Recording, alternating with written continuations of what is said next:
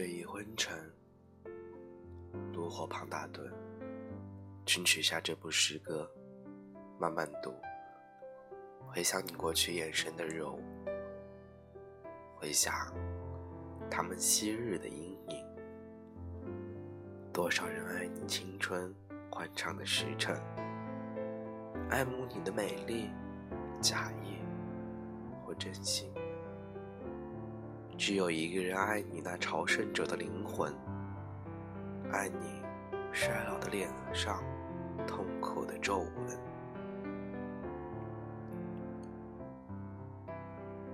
熟悉的歌词，熟悉的腔调，这首改编自。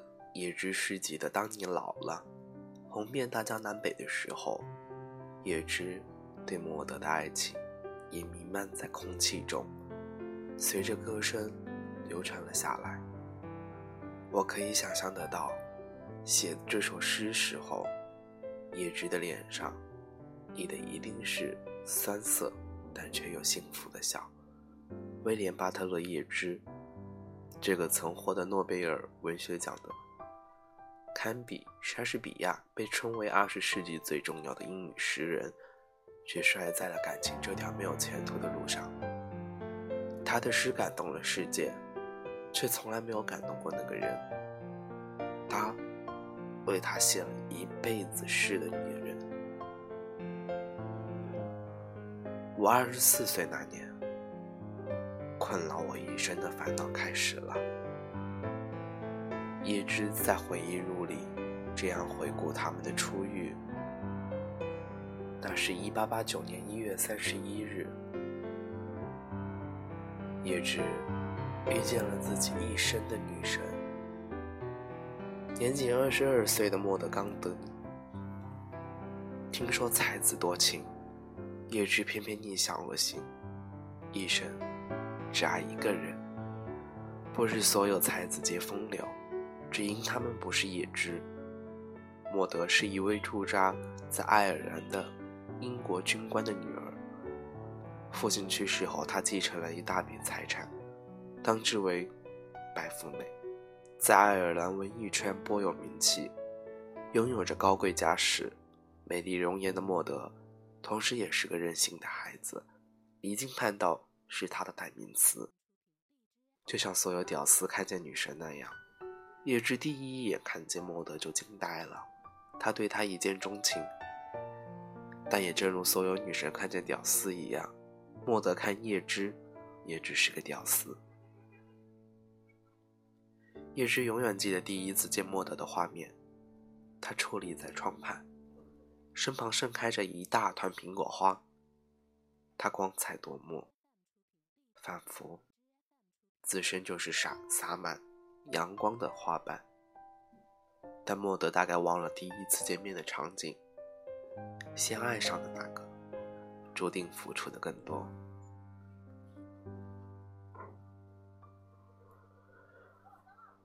那时的叶芝已经是一个充满才气的诗人，莫德非常喜欢他的诗篇《雕塑的岛屿》，于是他邀请叶芝一起共进晚餐，主动与他结识。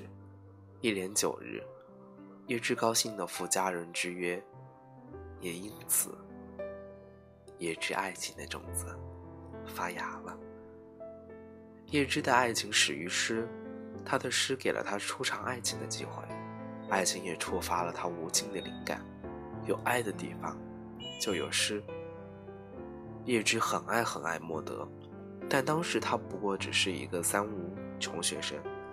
自觉配不上女生，从不敢表白。这段暗恋中，他备受煎熬，想爱，却又不敢爱。本以为这段爱恋会无疾而终，万万没想到几年后，他收到了莫德的来信。两年前的偶遇，注定是我一生的幸运。若没了你的诗歌，我难以想象这个世界将怎样。叶芝欣喜若狂，握着信纸的双手激动到颤抖。他决定不再压抑自己的爱意，因为他相信莫德也深深爱着他。让那些自卑见滚去吧！他只要爱情，所以他向莫德求婚了。但也跟所有屌丝求婚一样，女神拒绝了，顺便发了张好人卡。他说，他喜欢的是叶芝的诗，但亲爱的，那不是爱情。他只想和叶芝做朋友。五雷轰顶，少年的整个世界都黑暗了。第一次求婚以失败告终，他遇上了人生第一次感情挫折。但他哪是那么容易放弃的人？他相信自己的爱情终有圆满的一天，于是他从一个屌丝渐渐成了一个备胎。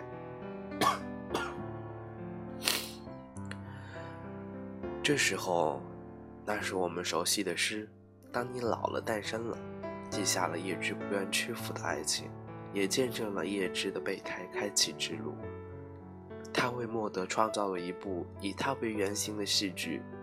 凯瑟琳女伯爵，她要骄傲地告诉世界，她爱的人愿意将自己的灵魂卖给魔鬼，好让同胞免于饥荒。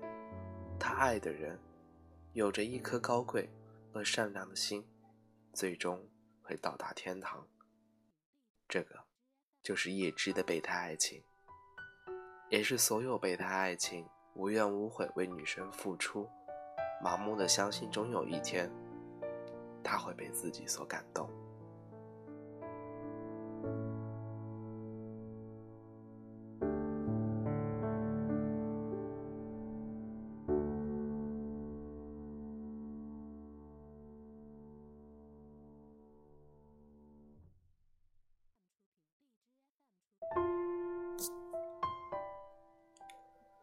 有钱的莫德常年游走于欧洲各地，而穷学生叶芝无法紧跟莫德的脚步，于是分隔两地的只能以书信传情。当时国内流言四起，他们说莫德当了别人的情妇，并生下了一个私生子。叶芝不信，他努力为莫德辩解，他写信给莫德，诉说自己的愤怒。莫德的回信让他一瞬间安心了。他告诉他，谣传的私生子是他的养子，但夭折了。现在他很难过。毫无疑问，叶芝相信了莫德，安慰着痛失爱子的莫德。这就是叶芝给莫德的爱，无条件的相信，无理由的支持。当时。莫德在巴黎，有段时间他在家抱病不出，他担心，便去探望。除了觉得他上楼梯非常缓慢，似乎没有什么不对，因此放下了心。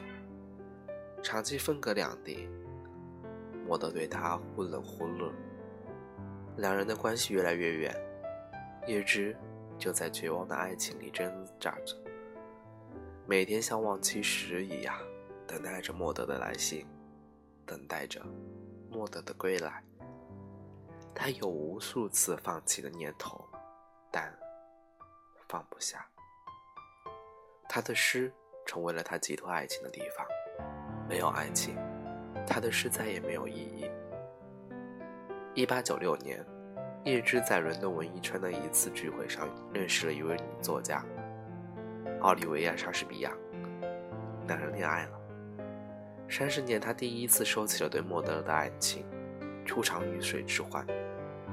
而在柏林的莫德了解到叶芝的情况，特意写了封信前来问候。隔着信封，都能感觉到那人的醋意。那一刻，叶芝是欣喜的。可惜这段感情持续不过一年，就遭遇了滑铁卢。一八九七年，莫德写信邀请在伦敦的叶芝。共进晚餐，就如他们第一次晚餐一样，欣然赴约。不能忍，奥利维亚发现叶芝还是放不下莫德，因此两人就此分手。叶芝也从一个正牌情人再次成为了女神的备胎。接着，叶芝跟着莫德投入了爱尔兰独立战争，这也许是叶芝一生中最幸福的时刻。他可以和心爱的人一起战斗，他从未感觉他们离得如此之近。他给他的诗里多了一层历史的厚重感，他们之间已不是普通男女之情，还有着革命情谊。叶芝觉得他之于女神是不一样的。一年过去，他们感情有了一丝起色。叶芝以为自己的备胎生涯终于熬来了曙光的时候，现实给了他狠狠一击。莫德向叶芝坦白，告诉他一切真相。当年的谣言都是真的。他十九岁爱上了法国人米勒瓦，去巴黎成为了他的情妇。认识叶芝时，他二十二岁，不久后怀孕并生下了孩子。对外宣称夭折，但没过多久，孩子就夭折了。那次去巴黎，恰逢她第二次怀孕，上楼十分缓慢。这一次，她生了个女儿伊素特，对外宣称养女。得到真相的叶芝眼泪掉下来了，她觉得自己的爱情就是个笑话。自己心心念念守护的女神，宁可不要这个备胎，也要当别人的情妇。一直以来，他对莫德的痴迷，让他迷失了自我，失去了判断力。他始终沉浸在自己美好的想象当中。真相，他宁可相信这不是真相。他留下了白鸟，诉说着他的爱恨挣扎。终于，爱战胜了一切。他第二次向她求婚，可依然拒绝了。叶芝只能继续做了自己的备胎。他再度徘徊在诗与爱情之间，写着以爱之名的诗。而这时，已不再是感动女神的利器，而是一颗求而不得的慰藉。莫德结婚了，一九零三年，嫁给了一个。他讨厌的上校，性情暴虐，一直求着他改变这个决定，他拒绝了。终究，备胎是无法影响女神的决定的。两年后，莫德离婚了。一九一六年，第三次求婚，也是最后一次，但是依然拒绝。心死了。这一生，他付出，他拒绝，他再付出，他再拒绝，如此反复。爱一个人，他不愿求回报，但返回的是无计其数的拒绝，数不清的伤害。也许，在女神的心里，有过这么一个位子，但是，五十岁的叶之累了。一九一七年，他娶了一个年仅二十五的小才女，开启了他的婚姻。或许，这段婚姻是他一生情感的救赎，一生的爱汇聚成一本诗集《尾间风》，成就了爱情诗的经典。叶芝的诗有甜蜜，有痛苦，有挣扎，也有绝望，一切一切的情绪，是莫德带给他的。他用一生的时间为这个爱人写尽所有的诗。一九三九年，叶芝去世了，莫德没有参加他的葬礼。他曾说：“婚姻是一件相当无趣的事，诗人就不该结婚，世界会因为我没有嫁给你而心怀感激。”莫德口中的诗人，用一生的爱。为他凝结了一生的诗，叶芝用一生的诠释了他的感情。可我一贫如洗，只有梦。我把我的梦铺在你的脚下。二十八年的痴痴爱恋，叶芝愿意放弃自己，让莫德踩在脚底。你若安好，我便备胎到老。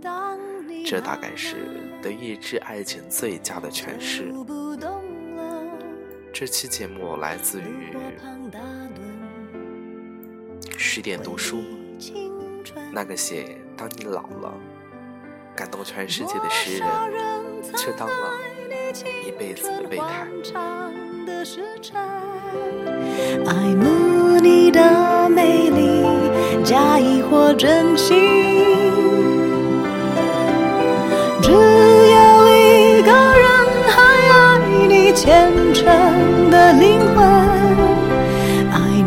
苍老的脸上的皱纹。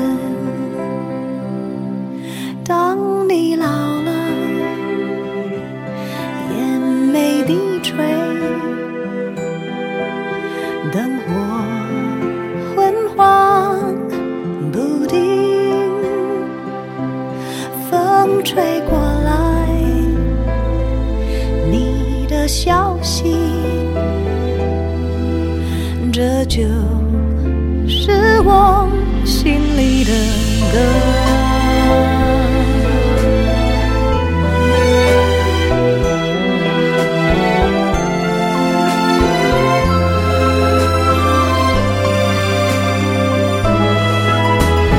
多少人曾爱你青春欢畅的时辰，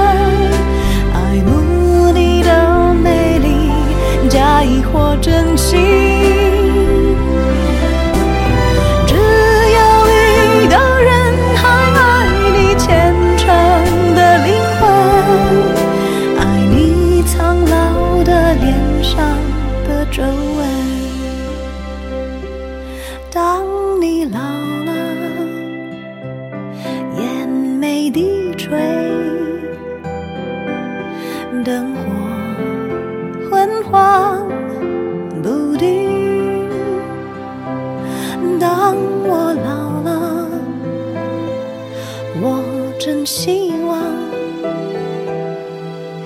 这首